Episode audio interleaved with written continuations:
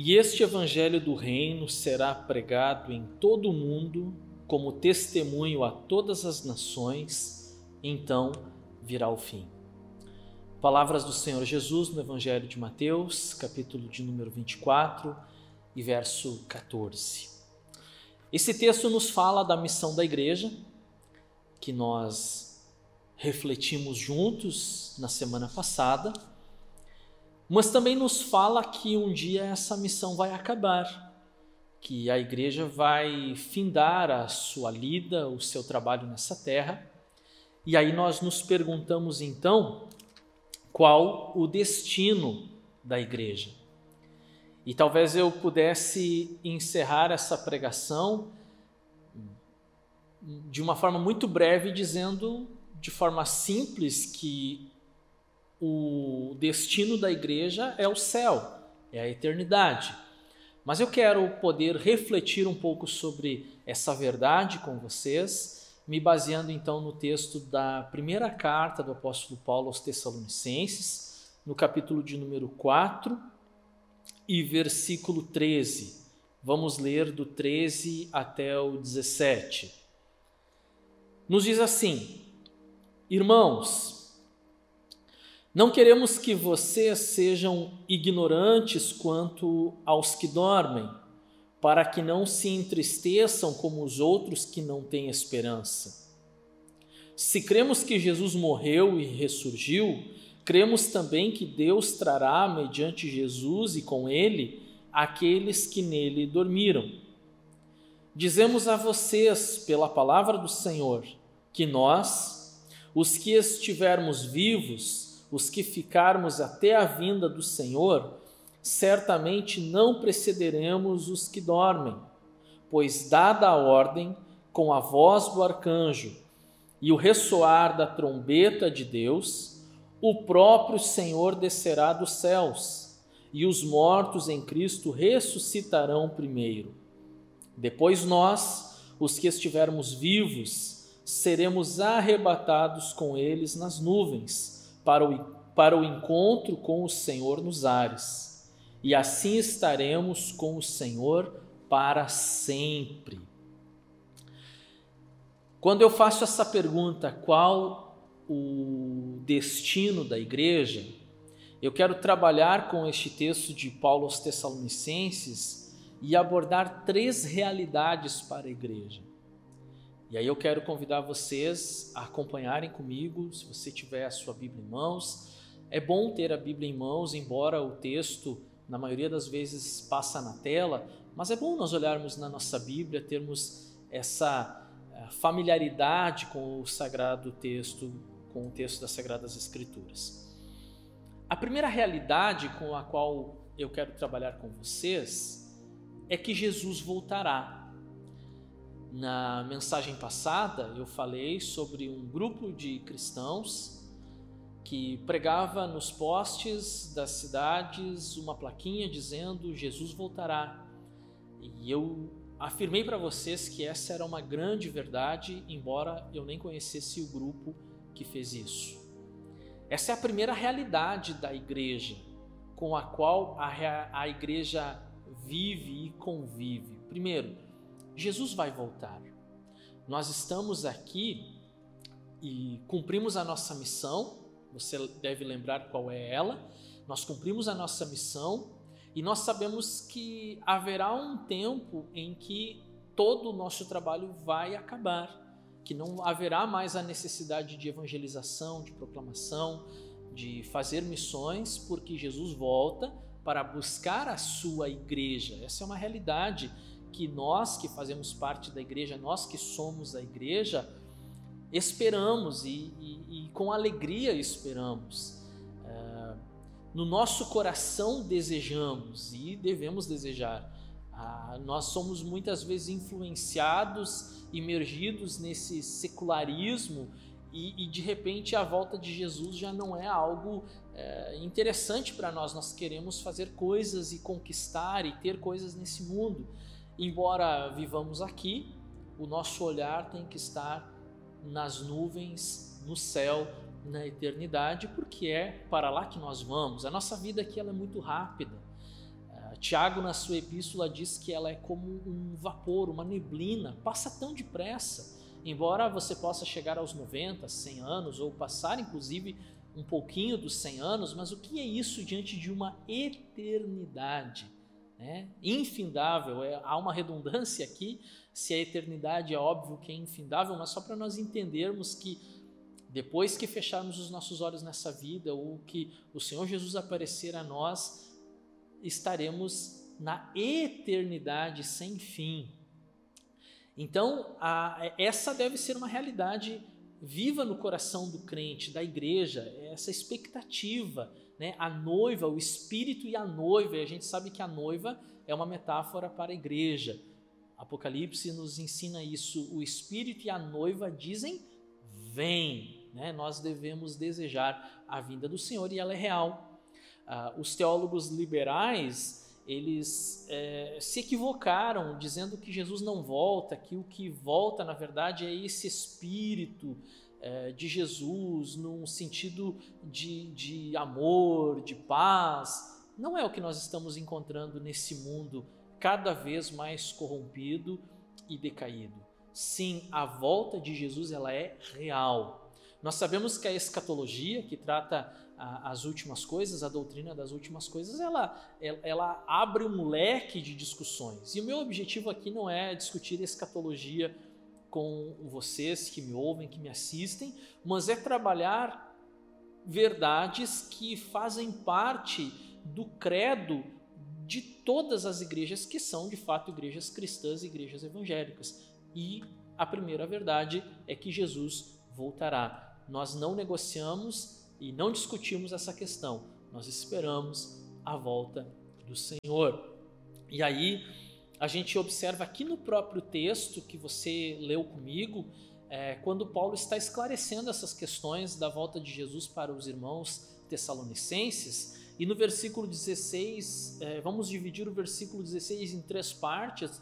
O versículo não tem essa divisão, mas a gente coloca assim é, é essa divisão para facilitar a nossa leitura e para localizarmos mais depressa. Então a parte B, ou seja, a segunda parte desse versículo nos diz: o próprio Senhor descerá dos céus. O próprio Senhor Jesus descerá dos céus. A igreja, ela crê nisso e ela vive essa expectativa.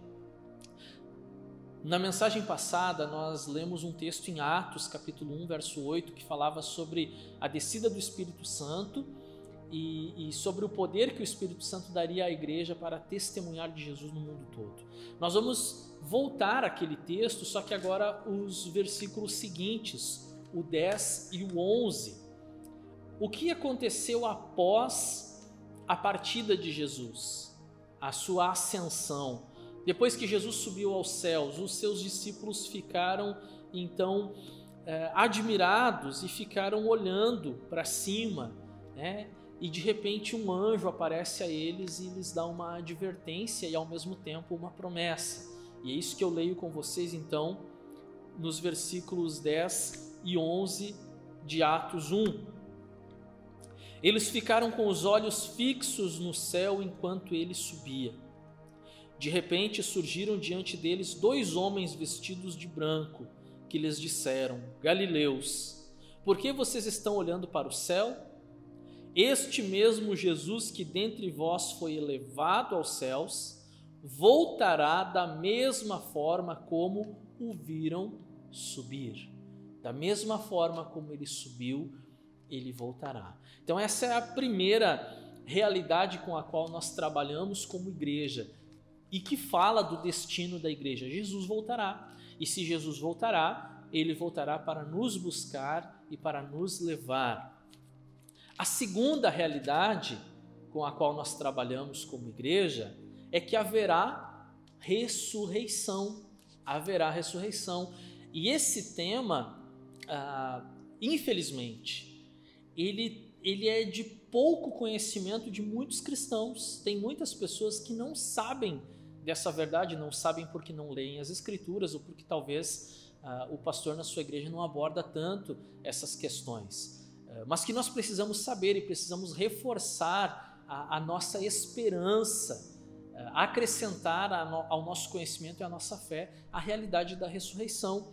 E aí, quando a gente chega na, na carta de Paulo aos, aos Tessalonicenses, a gente percebe que Paulo está escrevendo, inclusive, para corrigir um problema que a igreja estava vivendo. Por quê? Porque a igreja do primeiro século ela esperava Jesus para os seus dias, o que não estava errado, porque é, Jesus disse que ninguém sabe o dia e a hora, mas que nós devemos ficar prontos, a qualquer momento prontos.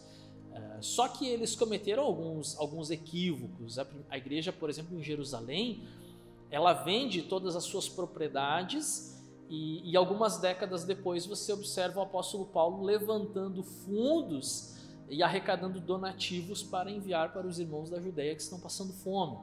É, Jesus disse que ele voltaria a qualquer momento, mas ele não disse para você pedir demissão do seu emprego, para você vender uh, o seu negócio, a sua casa, o seu carro, mas você deve estar preparado. Não é preparado com as coisas é, é, externas, é preparado aqui dentro, no seu coração, estar preparado para receber Jesus a qualquer momento pela sua volta ou pela morte, a nossa partida para estar com o Senhor.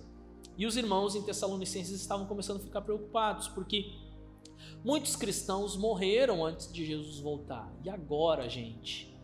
O que vai acontecer com essa gente que morreu antes de Jesus voltar? Essa era a preocupação dos Tessalonicenses. Então, Paulo escreve para tranquilizar os irmãos. Tanto que o versículo 18, que eu não li com vocês, o último versículo do capítulo 4, diz assim: Consolem-se uns aos outros com essas palavras. Né? Paulo traz o ensinamento, então, para consolar, para tranquilizar aos irmãos a respeito do que vai acontecer, qual é o destino final daqueles que partirem antes da volta de Jesus. E a doutrina bíblica da ressurreição, você vai encontrar em, em vários textos das Escrituras, mas um em especial, ele não aparece na tela para você, mas eu convido você a abrir a sua Bíblia em casa e ler os mais de 50 versículos do capítulo 15 de 1 Coríntios. Leia o capítulo 15, são mais de 50 versículos, mas ele nos ensina muito a respeito da ressurreição que na volta de Jesus, os crentes que morreram antes da volta, de toda a história, vão ressuscitar e vão receber um novo corpo, assim como o Senhor Jesus ressuscitou e recebeu um corpo glorificado. Nós seremos a sua semelhança.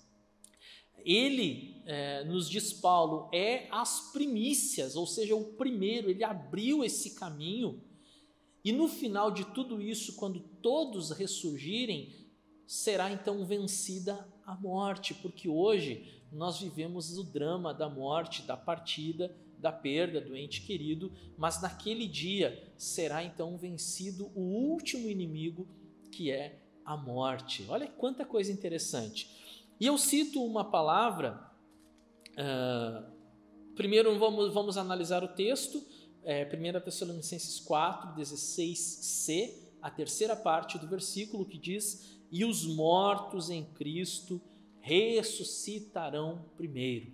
E aí depois nós, os que estivermos vivos, seremos elevados com eles nas alturas. Quanta coisa gloriosa que, embora tenhamos diferenças, como eu disse para vocês na nossa escatologia, aqui nós concordamos na ressurreição dos mortos. Inclusive, o livro de Apocalipse nos mostra também que haverá ressurreição dos ímpios, porém para julgamento. E nós, os que ressuscitarmos em Cristo, não experimentaremos a segunda morte, apenas a primeira, apenas a morte física, mas a morte eterna, a morte espiritual, não fará parte do nosso destino como igreja. O Senhor Jesus, no capítulo 11 de João, versículos 25 e 26, ele falou a respeito da ressurreição, e eu quero ler com vocês 11, 25 e 26, que nos diz assim: Disse-lhe Jesus: Eu sou a ressurreição e a vida. Aquele que crê em mim, ainda que morra, viverá. E quem vive e crê em mim, não morrerá eternamente, ou seja, não morrerá para sempre. Fechará os olhos aqui, mas ressuscitará para estar com o Senhor. Essa é a segunda realidade para a igreja, quando nós nos perguntamos qual é o destino da igreja.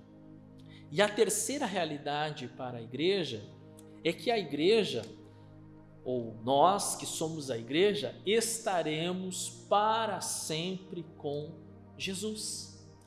Estaremos para sempre com Jesus. E aí a gente olha agora então o versículo 17 do nosso texto base, em 1 Tessalonicenses 4, que nos diz assim: exatamente assim, e assim estaremos com o Senhor para sempre. Essa é a promessa da vida eterna. E eu não sei se vocês observaram na leitura, mas o apóstolo Paulo, lá no versículo 13, ele fala sobre aqueles que não têm esperança. E ele vai falar sobre esses também em 1 Coríntios 15, que eu já mencionei aqui. Se nós, eh, se a nossa confiança em Jesus fosse apenas para essa vida, nós seríamos os mais miseráveis de, toda, de todas as criaturas. Né? Estou parafraseando o texto aqui.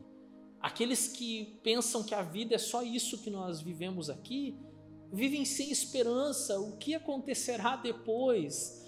Uh, o que vem amanhã? Não há esperança. Porém, nós, convictos, firmados nessa realidade de que nós estaremos para sempre com o Senhor, para todo sempre com o Senhor.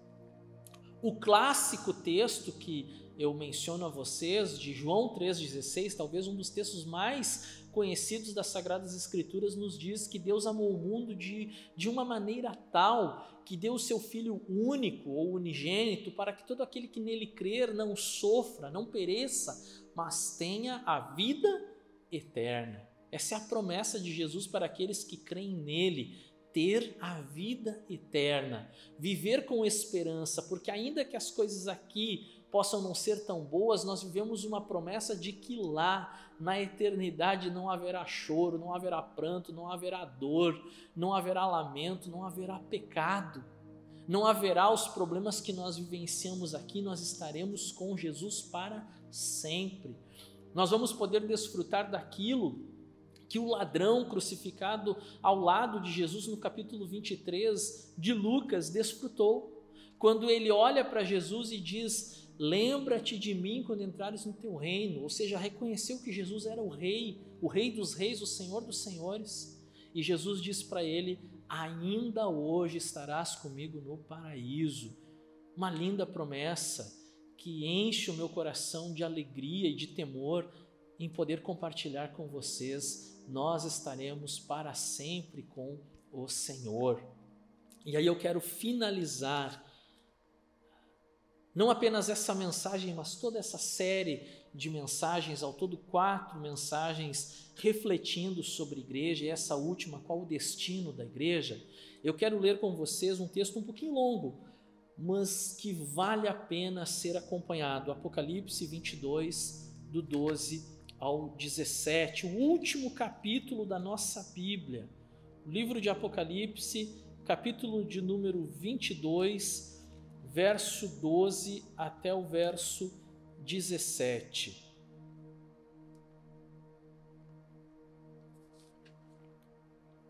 Apocalipse 22, de 12 a 17.